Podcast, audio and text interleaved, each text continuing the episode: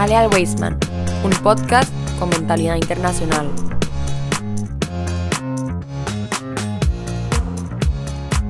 Muy buenas comunidad Weisman, qué gusto que estén ahí del otro lado nuevamente escuchándonos en las diferentes lugares, regiones o sectores, en su casa, conduciendo, dirigiéndose al colegio o inclusive en su trabajo. Estamos muy agradecidos que sintonice una vez más un programa de Toral Día, nuevamente, como siempre, con mi compañero, el famoso Dream Team, Dream Team de los Estados Unidos de Norteamérica. ¿Qué año fue ese Dream Team Rushing? 94 me parece. 94, sí, tuvo que haber sido ese año, el año de los, los Bulls, del creo que fue el cuarto campeonato, si no me equivoco. Y Magic Johnson no se había retirado todavía. Exactamente. Eh, por aquí Rashi nuevamente grabando otro programa de Toral Día. Qué alegría nuevamente estar compartiendo con vos. Correcto, estamos aquí de vuelta en un mes muy especial, mes de Adar también.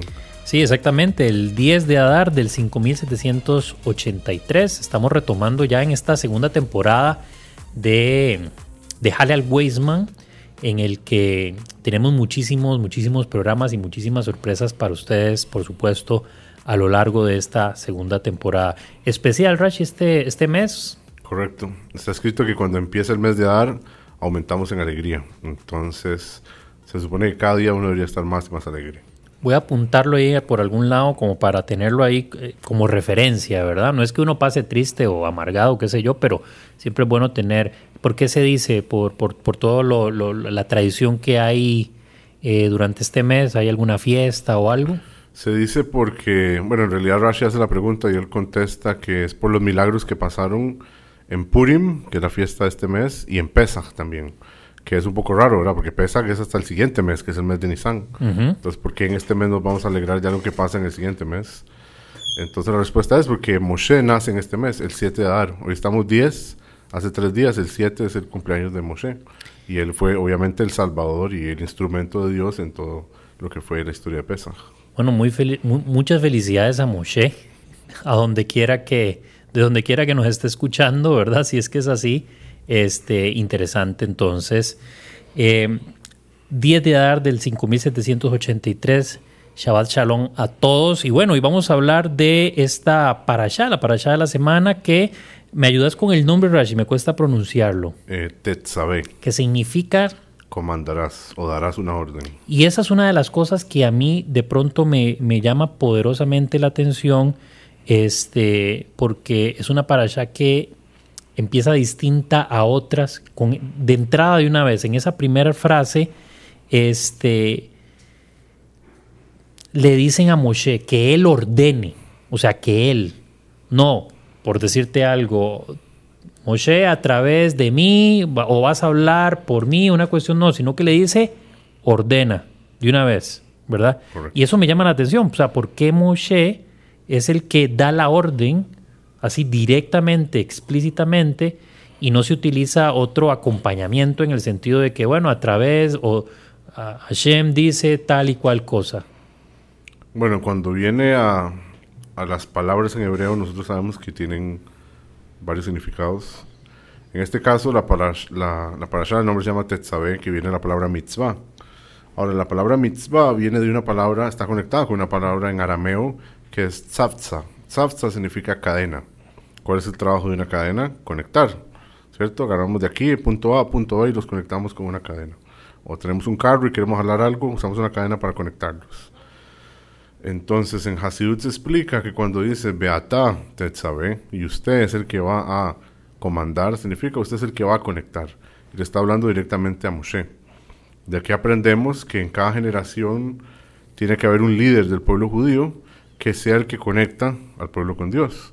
Ahora, a diferencia de tal vez otros contextos religiosos o otras creencias, ese personaje que se le llama, por ejemplo, en el Zohar lo llama Ram Nehemnia, el pastor fiel, es una persona que lo que hace es alentar al pueblo, darle todo el poder que él tiene al pueblo para que cumpla la voluntad de Dios. No es a través de él, ¿verdad? Como tal vez podría ser en otras religiones, sino que el rol, por ejemplo, en este caso de Moshe, es que él es el que va a conectar al pueblo.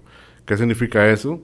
Que Él es el que les da a ellos toda la inteligencia, toda la motivación y todo lo que ellos ocupan para que ellos sirvan a Dios. Pero solo lo que Dios quiere. Nunca se mezcla Moshe en medio de esto. Hay una analogía que dice que Moshe es como la cabeza y el pueblo es como el cuerpo. Entonces Moshe es la cabeza, él está conectado 100% al, al cuerpo y uno ocupa del otro. Moshe ocupa de nosotros para que nosotros pongamos de nuestra parte, pero nosotros ocupamos 100% de Moshe también, que sea como el guía. Entonces por eso es que le dice, Beata y usted, te sabe, usted es el que lo va a hacer el tzafza. El que esa conexión, el que va a hacer eso, le toca a usted. Y vemos que cada generación una persona así. En la época de Abraham, era Abraham. En la época de Noah, a él le tocó con el arca. En la época de Moshe, Moshe, por ejemplo, ahora que viene Purim, Mordejai, fue esa conexión en la época de, de, de Purim. Y siempre así, todas las generaciones tuvieron un líder que fue el que los conectó con Hashem. Ok, y eh, entonces ahora esto me lleva a la siguiente pregunta. De una vez hay como un protagonismo, por decirlo así, una, eh, un liderazgo ahí muy definido, pero por ningún lado aparece el nombre Moshe en toda la, la, la, la parashá. O sea, pare- podríamos, obviamente sabemos que es Moshe, pero alguien que lee eso, o sea, ese- es- esa parashá sola, no, no, no va a tener idea de quién es. ¿Por qué no aparece el nombre de él en ninguna parte? Ok, en relación a eso hay varias respuestas. Eh, la más común y la que el- me- mi humilde opinión lo, lo explica mejor, está escrito que Dios se enojó muchas veces con el pueblo de Israel, porque eran muy necios. ¿verdad? Está escrito que el pueblo de Israel era un pueblo que era de dura cerviz, o sea, a ellos les costaba hacer caso. Pasaron diferentes situaciones en el desierto y hubo una ocasión donde Dios le dijo a Moshe, ¿sabe que hagamos algo? Yo voy a destruir al pueblo de Israel y empezamos de usted, de su familia, empezamos como un pueblo de Israel nuevo. Y ya nos olvidamos de ellos porque claramente ellos no, no funcionan, se quejan mucho, si les dan comida, quieren carne, si les dan esto, entonces ocupan de tomar, siempre es como una queja, siempre es como algo. Y Moshe, como él era ese líder que amaba 100% a Israel, él le dijo a Dios, ¿sabe qué Dios? Si usted va a hacer eso, yo no estoy interesado en su Torah. Bórreme de su Torah, yo no quiero nada que ver con eso. Si usted va a borrar el pueblo, bórreme a mí también, máteme a mí también. Y está escrito que las palabras de un tzadik, las palabras de un justo, una persona que está a ese nivel, tienen que cumplirse. So, incluso que él lo dijo retóricamente, bueno, si usted lo va a hacer, bórreme del libro de, de su libro. Dios no lo borró, no destruyó al pueblo de Israel tampoco, pero el castigo sí le cayó y fue que en esta parasha, durante toda la parasha, no se menciona ni una sola vez el nombre de Moshe. Suena, suena, suena lógica y suena interesante la, este, esta observación. Y además pega, por decirlo así, muy bien con eh, lo que realmente eh, Moshe pudo haber dicho, ¿verdad? Eh, calza de manera armónica. La parashá va desarrollándose de una manera bastante particular y es que literal son ordenanzas pero muy muy específicas acerca de temas de ritual, temas de la vestidura, muy parecido a lo que vimos en la parashá anterior, ¿verdad? Que era sobre el tema del tabernáculo, ahora tiene que ver más, y con instrumentos del tabernáculo, ahora tiene que ver más como con vestiduras, tiene que ver también con, ¿verdad? La vestidura en este caso de eh, las personas que iban, por decirlo así, a administrar el templo, y también con otros elementos que se van a utilizar para los instrumentos que se crearon en el, en el, en el templo, ¿verdad? Eh, y ahí me surge eh, una, una pregunta que de, todas las cosas que se mencionan, hay una que me llama la atención porque quizás es la que más conozco y es en cuanto al uso del el aceite eh, de oliva. ¿Por qué aceite? Vamos a ver, ¿por qué aceite de oliva y por qué específicamente ese y no aceite de otro tipo? O sea, yo sé que el, el olivo, el árbol, es, es, vamos prospera mucho en, cerca de las, de las regiones mediterráneas, pero también pudo haberse utilizado cualquier otro. ¿Por qué específicamente ese? Bueno, en relación a por qué aceite de oliva específicamente, está conectado al hecho de que es uno de los siete productos de la tierra de Israel. Entonces tiene un hashibut, tiene una importancia para nosotros. Incluso es una de las cosas que, que la tierra de Israel tiene esa bendición de que produce. Ahora, en relación a por qué aceite y por qué no algo más, es muy es algo que es muy interesante y muy importante para todos nosotros. Y es que cuando uno agarra aceite y usted lo mezcla con agua, el aceite sube, se va para arriba. Él se separa del agua. Claro. Entonces los sabios dicen que nosotros tenemos que aprender de eso. Muchas veces cuando hay algún conflicto o hay algo que nos está impidiendo servir a Dios o nos está impidiendo hacer lo que debemos, muchas veces hay que simplemente alejarse de eso y subir o ser como la persona más grande, por así decirlo, entre comillas, en esa situación. A veces es importante en una discusión tomar la culpa a uno para resolver simplemente. Mm. Y en relación, por ejemplo, al mundo, el mundo puede ser una distracción muy grande para las personas. Cuando la gente sale al mundo y no tal vez no está 100% preparado, uno de los mensajes que queríamos que saliera de la menorá, que queríamos que saliera del templo, es que el pueblo de Israel está por encima. Entonces, todas estas mitzvot, todas estas cosas que tenemos que cumplir, nos tiene que mantener un estándar más, más alto. Tenemos que juzgarnos a nosotros mismos en un estándar más alto. Y por, y por ende, este, hacer todas las cosas de cierta manera, saber que somos un ejemplo. Si la gente nos ve en la calle, si la gente ve cómo uno habla, cómo uno actúa, cómo uno actúa en los negocios, todo ese tipo de cosas uno siempre tiene que buscar estar encima. Por eso es que se usaba aceite, porque el aceite tiene esa cualidad que él no se mezcla. Simplemente busca la manera de subir en Ma- situaciones. marca la diferencia, se desmarca de situaciones que pueden resultar incómodas, ¿verdad? No por nada a veces, eh, vamos a ver, en, en el argot popular, cuando alguien recibe muchas críticas o es muy señalado con o sin razón, ¿verdad? Pero pensemos que sin razón, una de las cosas que se dice comúnmente, no, échese un poco de aceite encima o métase un balde de aceite que todas esas opiniones negativas que son sin razón, ¿verdad? Le resbalen. Y, y creo que tiene mucha lógica con esto, emparentándolo un poco con lo que eh, acabas de mencionar, justamente, porque es algo que se desmarca, algo que es diferente, que busca eh, no mezclarse en el buen sentido de la palabra con las cosas y las cuestiones negativas que uno pueda vivir en el entorno, llamémosle el mundo, ¿verdad? Eh, pero además de eso, ¿verdad? Ya pasando a otra, otra, otra de las preguntas que me llaman ahí la atención en la paracha, es el tema de las vestiduras. ¿Qué tenía que usar, este, en este caso, el, no sé si estoy patinando, el sumo sacerdote? Y los Kohanim Y normales los, también. exactamente, y los Kohanim. El Cohen, así se dice, ¿verdad? Y los Kohanim. Sí, el Kohen Gadol sería el, Ah, el sumo sacerdote y los. Kohanim los normales. Ok. Es pero de verdad obsesivamente específico el tema. Es que ver- solo falta como que se baje el que da la orden y ven, venga, mejor lo hago yo porque esto tiene que ser así específico. O sea, porque esa rigurosidad este, que raya de verdad en lo que uno llamaría la ortodoxia. O sea, ¿por qué? Ok, entonces en principio lo primero es que ellos trabajaban en la casa de Dios. Eso es número uno, es como la- lo más básico, ¿verdad? Sí, es- Están en la casa de Dios, tienen que tener cierto código. Ahora, lo segundo es que cada vestimenta tenía un significado y una función diferente. Entonces, por ejemplo, si, no podemos tal vez hablar de todos, pero había eh, uno que se ponía en el pecho, el Kohen Gadol, que cuando él se lo ponía, este era como un tipo de armadura, por así decirlo, y tenía piedras preciosas. Tenía 12 piedras preciosas en específico. Cada una tenía el nombre de una de las tribus, y esas tenían letras. Estaba escrito Yehudá, Isahar. Por, en- por dentro de esto que, que se ponía el Cohen, se ponía un papelito con el nombre de Dios, por ejemplo. Eso se llamaba el Urim Betumim. Mucha gente piensa que el Urim Betumim es lo que se ponía en el pecho. No, es lo que estaba adentro. Era un papelito que tenía el nombre de Dios. ¿Para qué servía esto? Entonces, cuando Moshe fallece, de nunca tuvimos otro profeta como Moshe que hablara. Perdón, el, el papelito er- estaba dentro de el- este pectoral. De este pechera, sí, este Ajá, pectoral. Ok, Estaba por dentro. ok. Pa- pa- es que me, me empecé a pensar en la mesusá, que es algo como, ¿verdad? Que ahí hay un papelito dentro, ¿verdad? Correcto. Entonces, es- es una idea similar. Ahora, esto se usaba para comunicarse con Dios. Entonces, por ejemplo, cuando Moshe ya no estuvo, el siguiente al a cargo era Yoshua.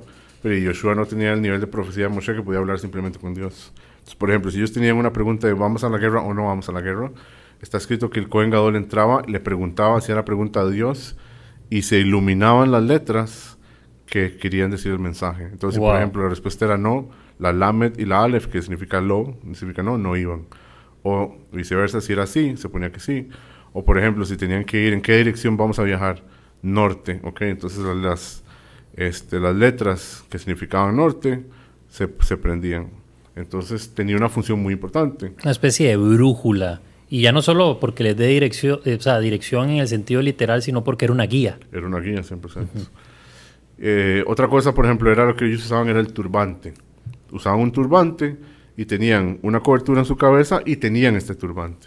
Que de aquí, por ejemplo, viene la costumbre de gente que estoy seguro que está visto, profe, que reza con sombrero. ¿Por qué esto de usar sombrero? ¿De dónde salió? Esto sale, ah, lo aprendemos de esta para allá. ¿Por qué? Porque el Cohen, cuando iba a hacer el servicio, la boda dentro del templo, él usaba una cobertura doble. Entonces hay gente que usa sombrero, hay gente que usa incluso nada más una gorra de béisbol. O la, en las mañanas cuando se reza con la talit, mucha gente se la pone encima. ¿Para qué? Para tener esa, tener esa doble cobertura. Y así sucesivamente, cada una de las, de las vestimentas tenía algún significado, el color también. Me llamó la atención un tema de algo como de unas campanitas, algo así que, que, utilizan. Correcto, en la parte de abajo, eso sonaba para cuando el Kohen estaba haciendo servicio. Por ejemplo, en, en, está escrito que en Yom Kippur, cuando él entraba, podía ser que él no saliera, ¿verdad? Podía ser que él muriera, porque él entraba en los santos de los santos y solo se entraba en Yom Kippur y solo una vez al año. Entonces, si Dios perdonaba al pueblo, si Dios creía que este Cohen era suficientemente bueno, él podía entrar a hacer el servicio y salir. Pero si Dios no le agradaba la boda o el servicio como él lo hizo, podía ser que se muriera. Entonces, una de las maneras que para saber si se había muerto era que las campanitas ya no sonaban. Entonces tenían que sacarlo. A él, por ejemplo, a él lo amarraban, le amarraban el pie cuando él entraba, porque nadie podía entrar. Digamos, el cuerpo quedaba ahí, ¿cómo lo sacaban? Entonces a él lo amarraban y siempre las campanitas tenían que estar sonando, se tenía que estar moviendo constantemente. Si él caía y moría, lo jalaban. Y, wow, esto me, me, me, sorprende mucho, no, no conocía esa, esos detalles. Eh, ¿Hay algún por decirlo así, antecedente, que tengamos evidencia escrita sobre algún eh, Cohen es el que entra ahí, que le haya pasado esto, o simplemente No, montones. De verdad. sí, pasó muchas desafortunadamente, especialmente en la época de los reyes. Está en el libro de reyes, ¿verdad? que está el, libro de reyes Aleph y Bet, el 1 y el 2. Claro. Están las historias de los diferentes reyes de Israel como funcionó esos, esos libros, profe, nada más como muy en resumen, usualmente era como un rey bueno, otro malo. Uno bueno, uno malo, y así sucesivamente. Entonces, en la época de los malos, muchas veces lo que hacían era vender el honor de hacer el servicio de Yom Kippur. Obviamente está prohibidísimo. Y esa persona que yo lo hacía, lo hacía con toda la alegría del mundo, que lo compró, que lo ganó. Pero y terminaba muriéndose porque no era... Sí recuerdo una historia que tenía que ver, que leí en algún momento en el libro de Reyes hace algunos años, no sé si te voy a embarcar porque no la voy a contar tal cual, sino que la voy a parafrasear y para ver si vos la recordás. Que no era por el servicio en el templo, sino por el traslado del arca que le iban a llevar, del arca de la alianza, ¿verdad? Le iban a llevar como de un punto A a un punto B, ahorita no recuerdo cuáles eran los lugares. La forma en la que la iba a hacer una de estas personas, como era una forma mala, negativa, por decirlo así, eh, se le quita la vida y van y la guardan a la casa de un personaje, no recuerdo los nombres, esta casa empieza a prosperar y todo, y este personaje se encarga luego de llevar y hacer el traslado del arca. Estoy recordando mal. No, eso es en el libro de Samuel, no es en el libro de, ah, en el de Samuel. sí, es en el libro de Samuel viene esa historia. Ok, sí, ves, algo, algo recordaba muy bien, pero no sabía que, que el asunto de, de, de, de, las, de los fallecimientos ahí dentro había sido, había sido grave. Sí, desafortunadamente. Pero bueno, eh, lo que traté de hacer, de hacer fue como dividirla para allá en varias, en varias etapas. Esto de Moshe, esto de estos dos elementos que me llamaron la atención. Y hay uno más que, eh, eh, para ya después cerrar como con la última, la, última de las preguntas, porque no vamos a redundar en esto de las, de las vestiduras. esta pregunta es sobre los sacrificios. Hay, hay unas partes que me resultan un poco muy literales son, la verdad. Eh, o sea, son muy específicas de, agarre esto, ábralo, sáquelo, ¿verdad? Pero no voy a centrarme en eso porque no tiene sentido, porque son cuestiones de ritual. Lo que, la pregunta que me salta es por qué eh, Dios necesitaría sacrificios. O sea, ¿por qué necesitarían que maten a un, o sacrifiquen más bien, es la palabra correcta, a un animal ¿Por, qué? ¿Por qué no una, oración nada más? ¿Por qué no otra cosa más sencilla, digamos? Sí. Ah, bueno, la palabra ofrendas o sacrificios en hebreo es korban, es korbanot. Korban viene de la palabra karov, que significa acercarse. Cuando la persona traía un korban, la persona se acercaba a Dios. Ahora, la pregunta del millón de dólares creo que está diciendo usted. Rashi lo trae en su comentario. Rashi dice, porque es que Dios quisiera que agarremos un animal y lo matemos y después lo quemamos. Tal vez si Dios dijera, ok, traigan un animal y hagan un corbán, después se lo comen, tal vez lo podría entender un poco más yo. O traigan un corbán, hagan sacrificio y con esa piel escriban unos tefilín o algo así. Pero ¿por qué agarrar el animal y después quemarlo? ¿Qué, qué gana Dios en eso? Entonces Rashi responde que exactamente ese es el punto del corbán. Y él lo trae en hebreo. En hebreo dice, Shamarti, que yo dije, y ustedes hicieron mi razón, hicieron mi voluntad. El puro hecho de que ustedes saben que esto no tiene ningún sentido, que parece una loquera, y aún así vienen los judíos y lo hacen, eso para Dios es la muestra de amor más grande. Hoy en día se puede aplicar a nosotros también. Por ejemplo, Parecido a, aquella orden que hablamos en su momento sobre el sacrificio de, de Isaac, ¿verdad? Sí, de cierta no, que no tenía ningún sentido. O sea, ¿qué sentido va a tener? Vamos a mostrar obediencia matando a tu primogénito que, que, tanto costó, ¿verdad? Sí, por eso es que por eso es que para Dios tiene tanto valor. Hoy en día eso puede aplicar. Cuando una persona no entiende, por ejemplo, muy bien qué es lo que son los tefilín la persona dice, no sé si me va a poner tefilín o no, porque la verdad que no lo entiendo, me parece un poco raro, están hechos de animal. Y aún así la persona se los pone. Para Dios, ese, ese servicio que está haciendo la persona, esa boda, como lo llamamos en hebreo, es algo que no podemos, no tenemos idea de cuánto placer trae eso a Dios. Los korbanot era esa idea. ¿Por qué? Porque en ese momento la mayoría de la gente cumplía con todo, la gente tenía mucho conocimiento de Torah, vivían como Moshe, el mejor maestro de la historia. Entonces está en un nivel muy, muy, muy alto espiritualmente, de conocimiento. Entonces el challenge, el reto más grande que tenían ellos eran los corbanots, que era la cosa que ellos, incluso ellos en ese nivel, no podían entender por qué. Hoy en día, por el nivel de ignorancia, por el nivel de, de falta de estudio tal vez que muchos de nosotros tenemos, puede pasar como otras mitzvot. Y nosotros nos damos cuenta del placer que Dios puede tener de eso. O una persona, por ejemplo, que está en Shabbat, no sabe leer hebreo muy bien intenta hacer kiddush en su casa y lo lee con un hebreo quebrado y todo, y la persona podría decir, no, qué pelada, ¿para qué volver a hacer yo hacer esto?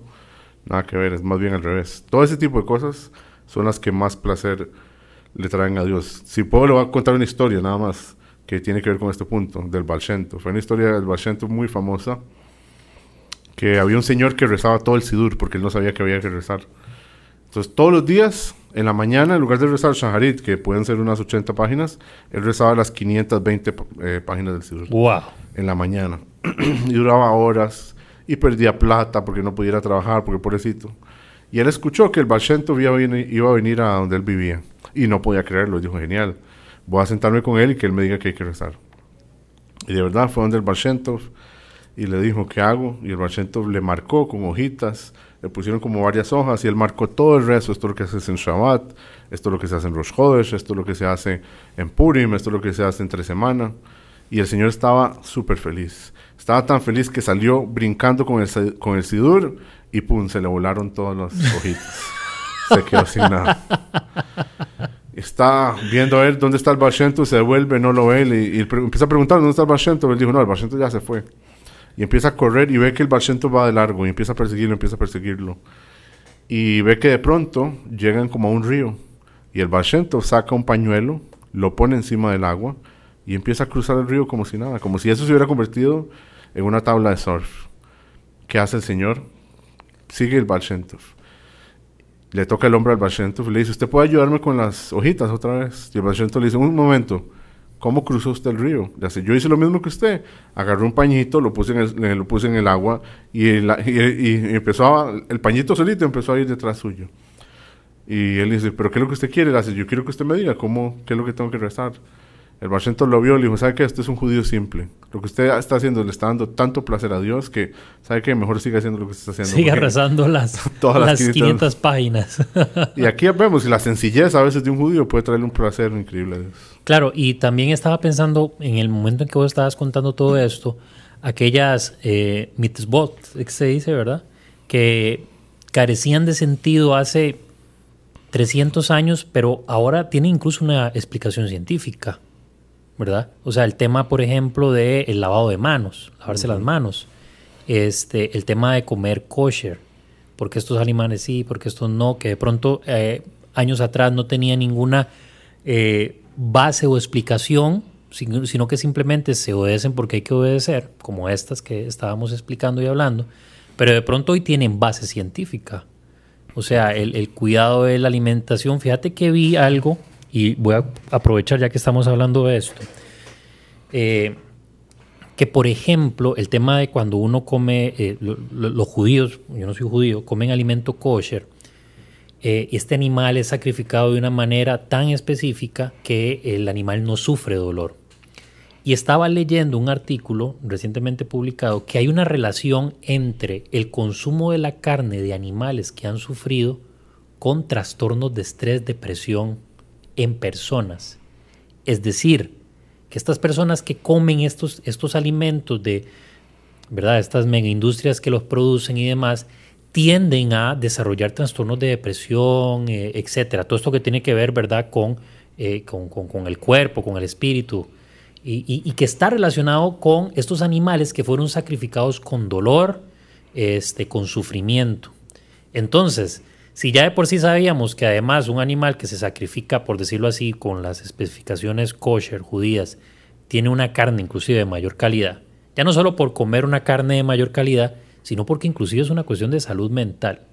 Y mejor me detengo porque si no empezamos a hablar de otras cosas que leí recientemente de la epigenética y cómo está relacionado el tema de esto que dice la Torah acerca de las generaciones, ¿verdad? los males que se generan transgeneracionales tiene ahora una explicación y una base científica que la descubrió una judía llamada Rachel Yehuda. Lo leí en un libro muy bueno que después se los comento y se los recomendaré. Pero bueno, cerramos porque si no nos desviamos. Y la última pregunta que quería hacer con relación a la parasha era con el tema, sé que el servicio en el tabernáculo, el tabernáculo era un lugar amplio, por lo tanto se requería pues personas que lo administraran y quería preguntarte entonces el, papel de Aarón eh, y el papel de eh, los levitas, de estas dos figuras. ¿Por qué son importantes? ¿Qué papel tienen? Ok, esto es el, papel de los levim, de los levitas es muy importante porque en teoría a ellos no les tocaría hacer el servicio. La Torah nos dice que lo que Dios quería que trabajaran eran los primogénitos. Así todas las tribus podían participar del servicio del templo. Pero hoy en día, y en esa época, y siempre ha sido así, los que trabajaban eran los levitas, o sea, solo la tribu de Levi. Entonces, ¿qué pasa con la tribu de Yehudá? ¿Qué pasa con la tribu de Benjamín? Ellos no participan del todo. Pueden traer sacrificios, pero no pueden participar. Originalmente, esa no era la idea. La idea era que los primogénitos, ellos vinieran y hicieran los sacrificios. Entonces, cada familia técnicamente podría tener a alguien participando. Aunque no fuera, por ejemplo, si yo mi primogénito es mujer, entonces no es hombre, pero tal vez el hermano mío o mi hermana tuviera un niño que él sí trabajara. Entonces todas las familias podrían tener parte en el servicio. ¿Qué fue lo que pasó? Lo que pasó fue que los judíos pecaron con el becerro de oro, que es una de las cosas que vamos a estudiar más adelante. Cuando ellos pecan en el becerro de oro, la única tribu que no quiso ser parte de fue la tribu de Leví. Ellos mm. se negaron a participar y los primogénitos de las demás tribus sí participaron. Entonces Dios dijo que ya no más. Los que van a trabajar, los únicos que se han mantenido puros son los levitas y ellos lo van a hacer. Ahora no es tan fácil hacer eso porque Dios ya había decidido que eran los primogénitos.